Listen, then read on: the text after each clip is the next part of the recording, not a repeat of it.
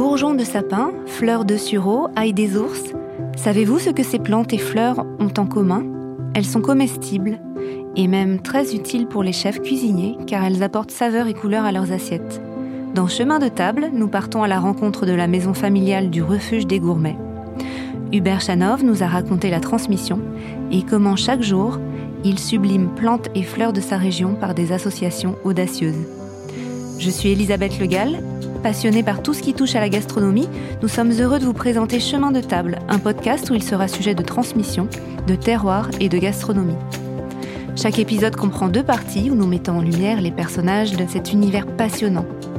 Qu'ils soient producteurs ou acteurs engagés pour l'alimentation de demain, leurs propos feront écho au travail d'un chef que nous avons rencontré, pour le plus grand plaisir de vos oreilles et de vos papilles. Il vous reste donc à fermer les yeux et à boire les paroles de nos invités. Dans ce premier épisode, l'une est cueilleuse, l'autre chef étoilé. Ce qui les rassemble, ce sont les plantes et les fleurs sauvages.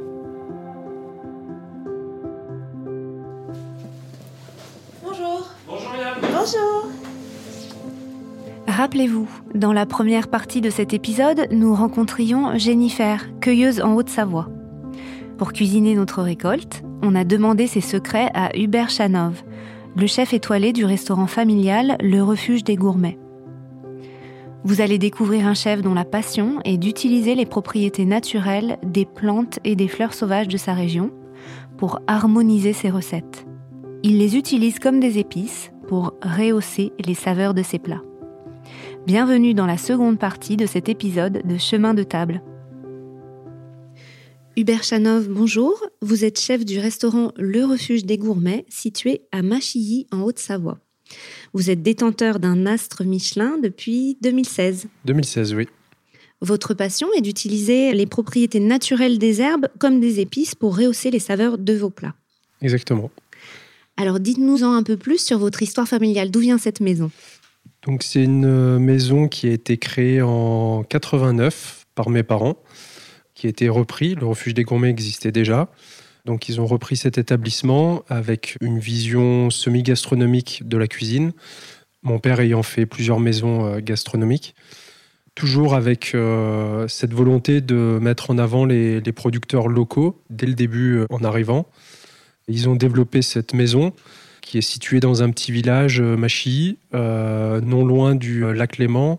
On est à 15 minutes du centre-ville de Genève et on est entre Tonon et Annecy, donc c'est vraiment le, cœur de la Haute-Savoie. On est euh, aussi proche du lac que de la montagne. Voilà, on est à un peu moins d'une heure de Chamonix. On est vraiment au centre de la région. On a cette chance d'avoir une région qui est assez complète au niveau des produits, autant sur les produits de lac que les produits de montagne, charcuterie, fromage. C'est une très belle région aussi à champignons.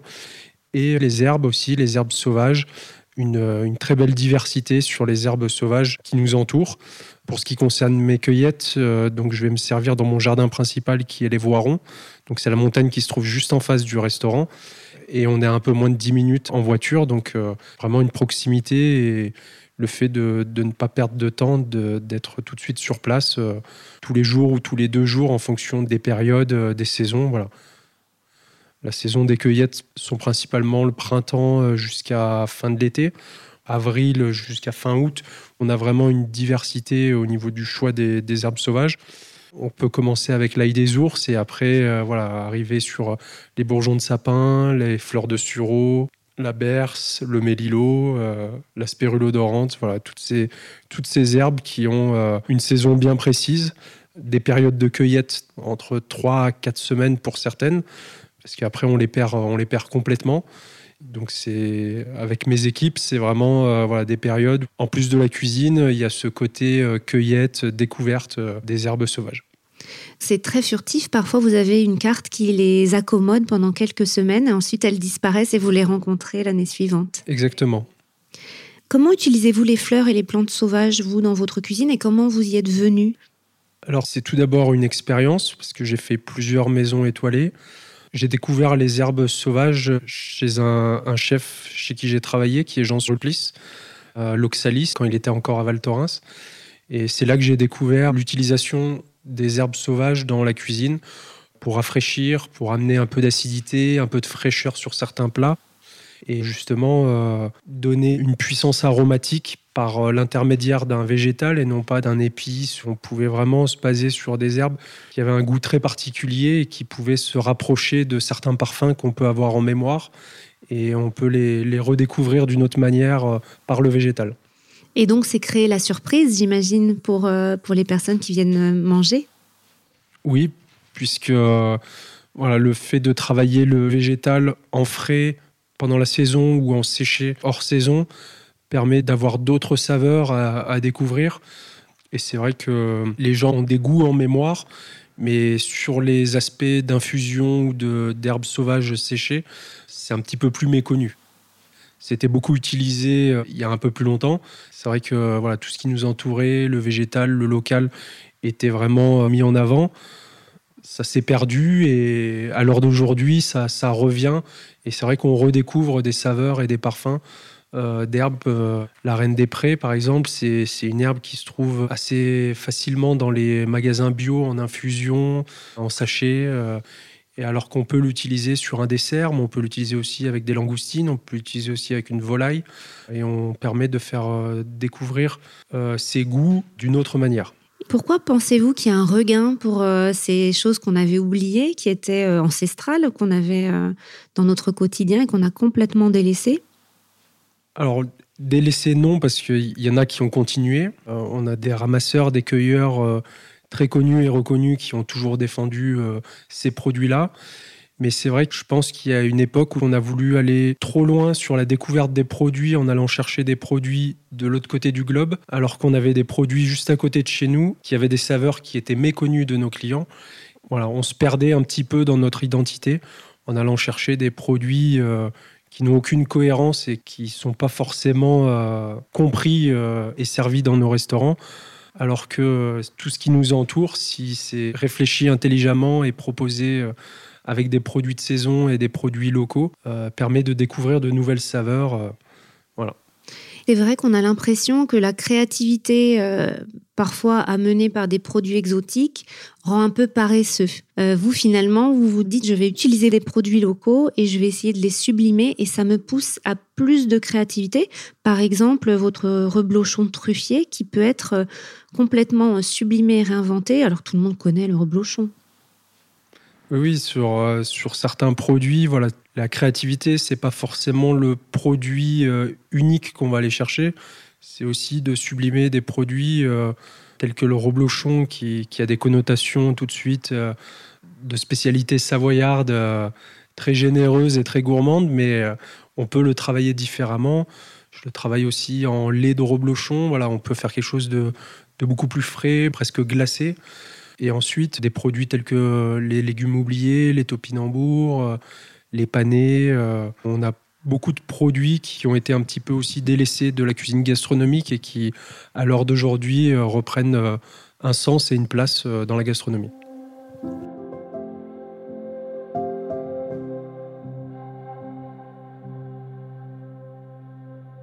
Vous proposez aux clients de votre restaurant des sorties cueillettes et ensuite des menus découvertes. Oui. Ça vous permet, vous, de mettre un peu de végétal et d'amener euh, une vraie connaissance euh, de ces plantes sauvages? Alors, la vraie raison sur euh, ces cours de cueillette, mon papa, pendant un peu plus de dix ans, faisait des cours de cuisine.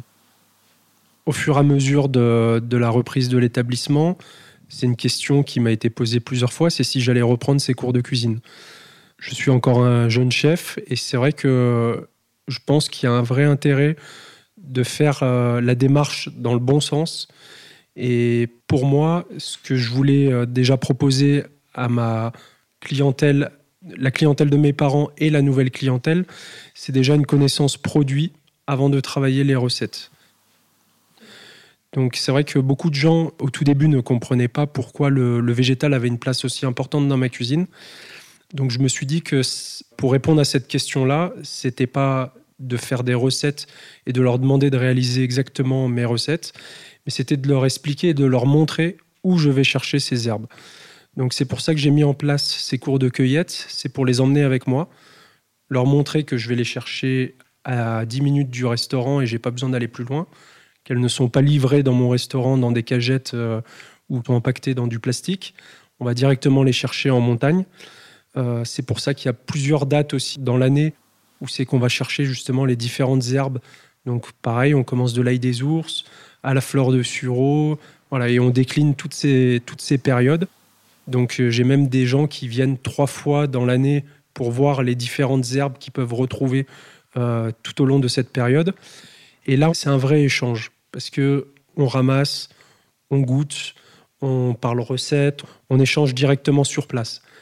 Une recette, je voulais pas l'imposer, je voulais faire le sens inverse et leur demander comment vous, vous le travailleriez chez vous euh, de manière simple euh, pour vos enfants ou euh, entre amis. Comment le proposer et faire le sens inverse. Je fais découvrir un produit, je montre où je vais le chercher et après on échange sur des recettes plutôt simples, moins gastronomiques parce que voilà, on peut se faire plaisir avec des herbes sauvages comme les champignons. Voilà, c'est pareil, quand on découvre, c'est comme un petit trésor. Et on a envie de proposer quelque chose, euh, de faire découvrir notre propre cueillette, notre propre euh, trésor. Et donc j'ai voulu le, présenter de cette manière-là.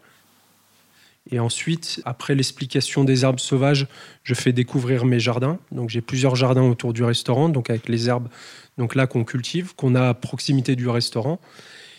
Et ensuite, on leur propose un menu avec les herbes qu'on a ramassées. Donc c'est un menu qui n'est pas préétabli, donc les gens ne savent pas. Moi j'ai les éléments principaux, mais en fonction de ce que je vais amener comme herbe à mon équipe, le menu va s'adapter à la dernière minute. Et si j'ai des personnes qui sont intéressées par une herbe plus spécifique qu'une autre, eh ben on va changer le menu à ce moment-là. Et voilà, on va adapter. Les gens vont être beaucoup plus reconnaissants d'avoir travaillé quelque chose que eux ont choisi plutôt que nous proposer quelque chose de déjà préétabli sur une fiche technique avec des pesées. Voilà. C'est une démarche différente.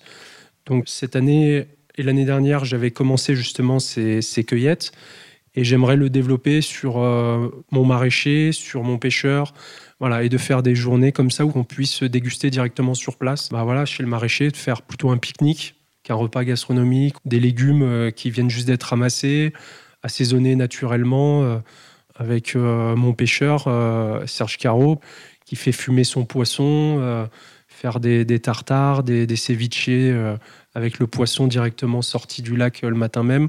Pour moi, il y a une vraie cohérence de ramener le produit au milieu de l'assiette et après, en fonction de ce qu'attendent les gens, de le travailler différemment. Il y a une vraie notion, je trouve, de transmission hein, dans ce que vous me dites. Transmission d'abord parce que c'est une maison familiale. Oui. Ensuite, parce que vous avez les clients de votre père qui viennent ici et à qui vous faites découvrir de nouvelles choses. Oui. Et puis, transmission de vos produits euh, phares, de vos producteurs, mm. pour leur donner euh, accès à vos clients et vice-versa.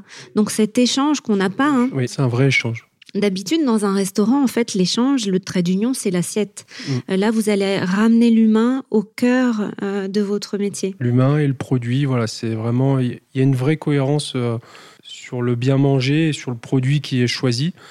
Et voilà, quand je vois que des stagiaires d'école hôtelière me disent que c'est la première fois qu'ils mangent une salade de carottes qui a du goût, parce que j'ai choisi des carottes bio et je sais d'où elles viennent, chez qui elles ont été ramassées eh ben, à 17 ans, ça me fait un peu peur de savoir que certains jeunes euh, qui font l'école hôtelière n'ont jamais goûté une vraie salade de carottes avec des carottes qui ont du goût et non pas des carottes qui ont été euh, empaquetées dans du plastique et conservées pendant plusieurs jours avant d'être servies. Voilà.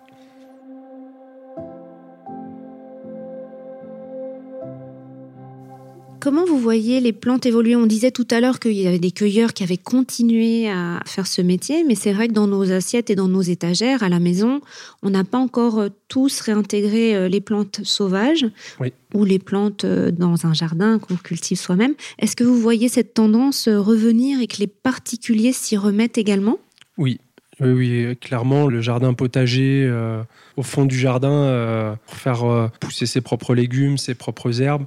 Voilà, de se dire qu'un plant de basilic peut donner euh, plusieurs pousses, qu'il n'y a pas besoin d'acheter euh, une botte de basilic euh, toutes les semaines. C'est d'utiliser justement ce qu'on a besoin et non pas de surconsommer, même sur le végétal. C'est pour ça que voilà, moi j'ai trois jardins, dont un qui est juste en face de ma cuisine. Avant chaque début de service, j'ai quelqu'un qui récupère les herbes qui sont utilisées uniquement pour le service. Éviter de, surconsommer et, d'avoir des, quantités de, de, végétaux qui restent dans les frigos. On perd aussi l'aromatique. Les herbes, plus longtemps elles restent au frigo, plus elles perdent en arôme. Donc les meilleures herbes, c'est évidemment celles qu'on ramasse au dernier moment, qui sont juste rincées, lavées et utilisées tout de suite dans l'assiette. C'est aussi ça le produit phare dans nos assiettes ici. Donc si on commence à plus consommer, est-ce qu'on n'irait pas euh, aussi avoir des comportements qui peuvent euh, mener par exemple à la surcueillette Si tout le monde ne fait pas son jardin et, va comme vous dans la montagne, comment vous allez conseiller les gens là qui nous écoutent pour éviter la surcueillette et s'assurer qu'on piétine pas les plantes, euh, qu'on les préserve? Oui, donc sur la cueillette, il y a des endroits à respecter aussi. Les quantités, il faut éviter de ramasser en tas, de tout ramasser, il faut toujours laisser des parties pour que derrière ça puisse repousser, que ce soit quelqu'un d'autre ou euh, nous euh, d'ici un mois. Voilà, il faut respecter ça aussi, que la nature reprenne sa place après notre passage. Et ensuite, il y a d'autres façons de conserver euh, nos cueillettes qui sont le séchage et la congélation sur certaines herbes qui se congèlent aussi pour garder le côté frais.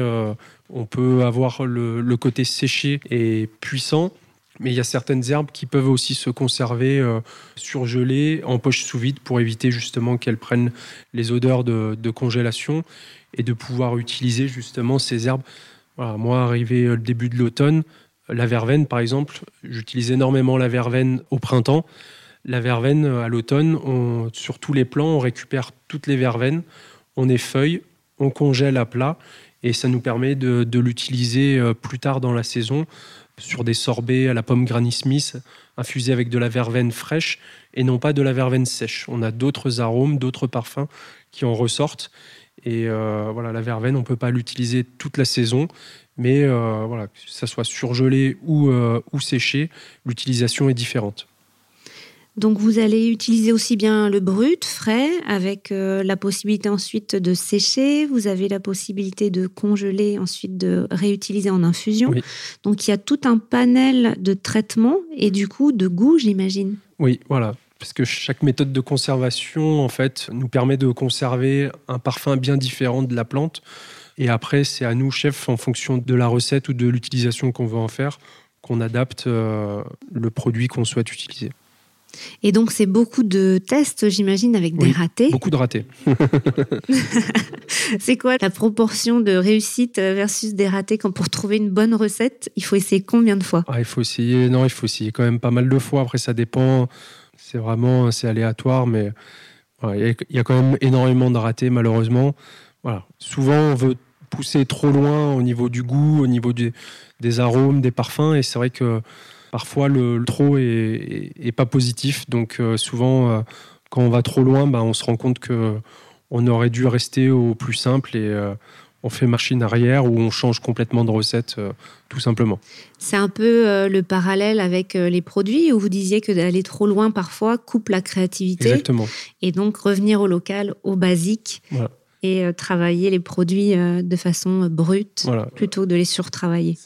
C'est vrai que la, créativité, c'est intéressant pour surprendre, mais euh, il faut rester cohérent avec euh, ce qu'on propose, les maisons dans lesquelles on travaille, notre clientèle aussi. On s'adapte à tout ça et on, ne peut pas aller trop loin euh, non plus, même si des fois on a envie de pousser, mais c'est vrai qu'il faut rester cohérent et voilà, les gens, quand ils poussent la porte de notre maison, c'est pour avoir des surprises, pour avoir des découvertes, mais aussi euh, pour euh, tomber sur des souvenirs, sur, euh, voilà, sur, des, sur des goûts qui leur rappellent des moments, des, des situations. Et c'est vrai que c'est ça aussi qui permet de toucher le client dans des endroits sensibles au moment d'un repas, d'une dégustation. Et du coup, vous avez donc les clients de votre père, les vôtres. Est-ce que c'est difficile et c'est un grand écart ou il y a beaucoup de similitudes entre ces deux clientèles?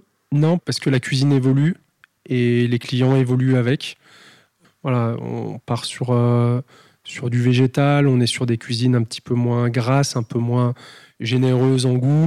On a quand même un certain nombre de plats, c'est des menus dégustation, donc euh, ça peut aller jusqu'à 7, 8 plats. Donc euh, voilà, on ne peut pas faire tout comme on faisait avant. Voilà, il faut aussi s'adapter euh, par rapport à chacun. Et c'est vrai que si on veut déguster un certain nombre de plats, il faut rester cohérent. Le principe, c'est de, de démarrer avec les apéritifs et de terminer aux miniardises. c'est quand même un comble d'aller au restaurant et de ne pas pouvoir terminer jusqu'au milliardise. C'est à nous de nous adapter et d'adapter euh, sa cuisine. Après, voilà, le cuisinier a toujours ce réflexe de générosité, de toujours en mettre un petit peu trop, alors que parfois on devrait en mettre un petit peu moins pour que justement le client prenne davantage de plaisir pour aller jusqu'au bout du repas. Donc j'imagine qu'on ne quitte pas votre restaurant sans avoir fini son assiette. C'est pas possible.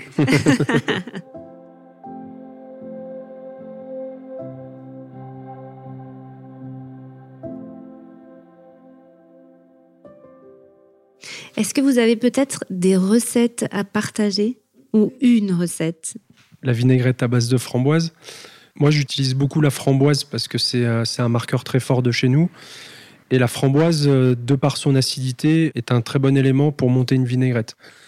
On utilise le vinaigre de framboise, mais aussi la framboise fraîche qu'on vient écraser à la fourchette, assaisonner avec un tout petit peu de vinaigre de framboise, monter à l'huile d'olive et moi, j'adore utiliser cette vinaigrette framboise pour assaisonner les tomates. Mais framboise, tomate, ça marche très bien. Et au lieu d'utiliser le basilic qu'on retrouve un petit peu partout avec les tomates, mes deux herbes que euh, j'adore utiliser avec la framboise et notamment la tomate, ça reste soit l'estragon pour le côté jardin ou l'origan sauvage, la marjolaine qu'on retrouve en montagne. Et ces deux herbes qui se marient très très bien et avec la framboise et avec la tomate et c'est vrai que euh, utiliser l'acidité d'un fruit, c'est aussi très intéressant parce que euh, on a une acidité plus douce, plus fruitée, qui assaisonne très bien la tomate sans prendre le dessus. Euh, je pense notamment au vinaigre balsamique ou xérès, qui sont des vinaigres quand même assez sucrés et assez forts. Alors que pour respecter une simple salade de tomates, si on a des bonnes tomates, la framboise est un très bon complément pour accompagner avec cette touche d'acidité et euh, la fraîcheur par l'estragon ou la marjolaine, euh, voilà, avec cette note poivrée qu'on peut trouver en montagne, que j'adore travailler justement parce que c'est vrai que c'est une herbe qu'on a du printemps jusqu'à début de l'automne. C'est vraiment une de mes herbes sauvages préférées parce qu'on peut utiliser les feuilles en infusion, en séché. les fleurs, après, elles deviennent un peu mauves. C'est très joli aussi sur les assiettes, sur les présentations. C'est vrai que, et avec cette note poivrée, pour moi, c'est presque une épice plutôt qu'une euh, une simple feuille de marjolaine. Super. On le fera à la maison euh, cet été, quand on aura des bonnes tomates. Ah, tomate framboise, c'est euh, vraiment. moi, j'adore. C'est vrai que c'est. Surtout que vinaigre de framboise, on, peut avoir le réflexe, mais framboise écrasée, framboise écrasée Bah oui, c'est un métier. J'ai hein. fait la recette pour Jacqueline Mercotte avec le vinaigre de framboise parce que justement, elle voulait un fruit pour faire la note pâtisserie mais en même temps rester sur une recette salée. Donc, euh, voilà, elle a beaucoup aimé le clin d'œil. Euh.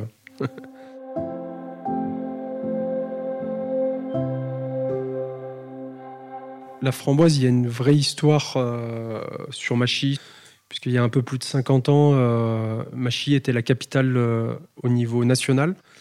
Par rapport à la coopérative, donc on avait une coopérative qui n'existe plus et qui regroupait beaucoup de producteurs sur Machy et dans les alentours.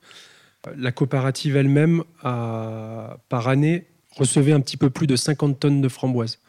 Donc par rapport à la surface, en fait, euh, et la quantité produite, euh, par rapport à la taille du village, euh, Machy a eu ses heures de gloire comme la capitale de la framboise. Ce n'étaient pas les plus gros producteurs dans la Loire. voilà, il y a, des très grosses productions aussi de framboises mais c'était par rapport à la taille du village qui faisait que c'était un produit emblématique.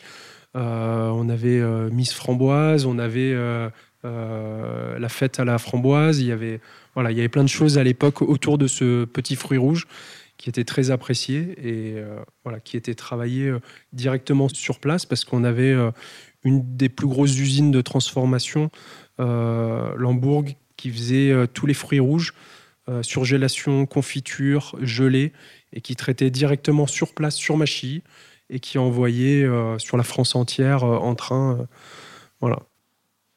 Alors d'aujourd'hui, il reste plus qu'une seule productrice, donc qui est la famille Lyonnais, Sandra Lyonnais, qui, qui travaille la framboise et les autres fruits rouges qui ont fait la renommée du coin. donc moi, je travaille les myrtilles, les cassis, les groseilles avec Sandra. Et c'est vrai que la framboise, c'est vraiment le fruit attendu puisqu'elle travaille avec cinq variétés de framboises différentes.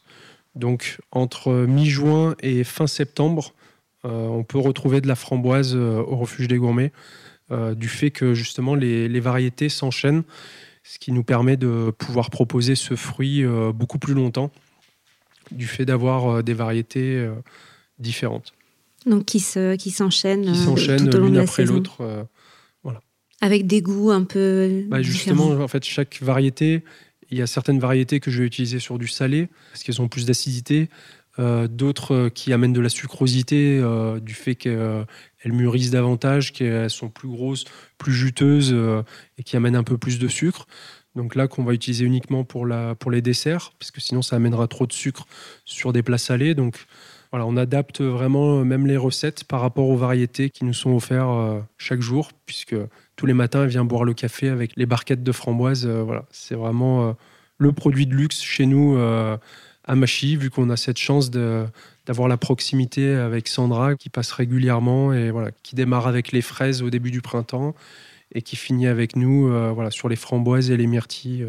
Vraiment très enrichissant, c'est bah merveilleux de parler faut pas trop me lancer parce que Après, voilà, c'est vrai que c'est des produits et voilà, moi, j'aime ce que je fais. Les, voilà, les produits et producteurs, c'est c'est la base euh, d'un restaurant. Comme je l'explique, si on a des beaux produits, la cuisine derrière, elle est beaucoup plus facile pour nous parce qu'il n'y a pas besoin d'aller trop loin dans la créativité parce que parfois la créativité cache euh, certains aspects. Alors qu'un beau produit, s'il est servi euh, le plus naturellement possible, des fois, ça suffit à lui-même pour faire un très beau plat. Merci chef de nous avoir reçus. C'était passionnant de vous entendre parler de vos produits et puis euh, bah, belle saison de Noël. Merci à vous. À bientôt. C'était Chemin de table, un podcast qui met en lumière des personnes inspirantes autour de leur passion commune pour une gastronomie authentique et responsable. Nous espérons avoir éveillé votre curiosité et vous avoir donné envie de mieux consommer et de mieux manger. Cet épisode a été réalisé par Romane Grelot et Elisabeth Legal avec l'aide de Clémence Villedieu, monté et mixé par Bernard Natier et mis en musique par Michael Avital. Merci à Hubert Chanov pour son accueil et le partage de ses savoirs. C'était la deuxième partie de ce premier épisode de Chemin de table consacré aux fleurs et aux plantes sauvages comestibles. Vous pouvez vous abonner à Chemin de table sur toutes les plateformes de podcast N'hésitez pas à nous laisser des commentaires et des étoiles et à en parler autour de vous. À bientôt!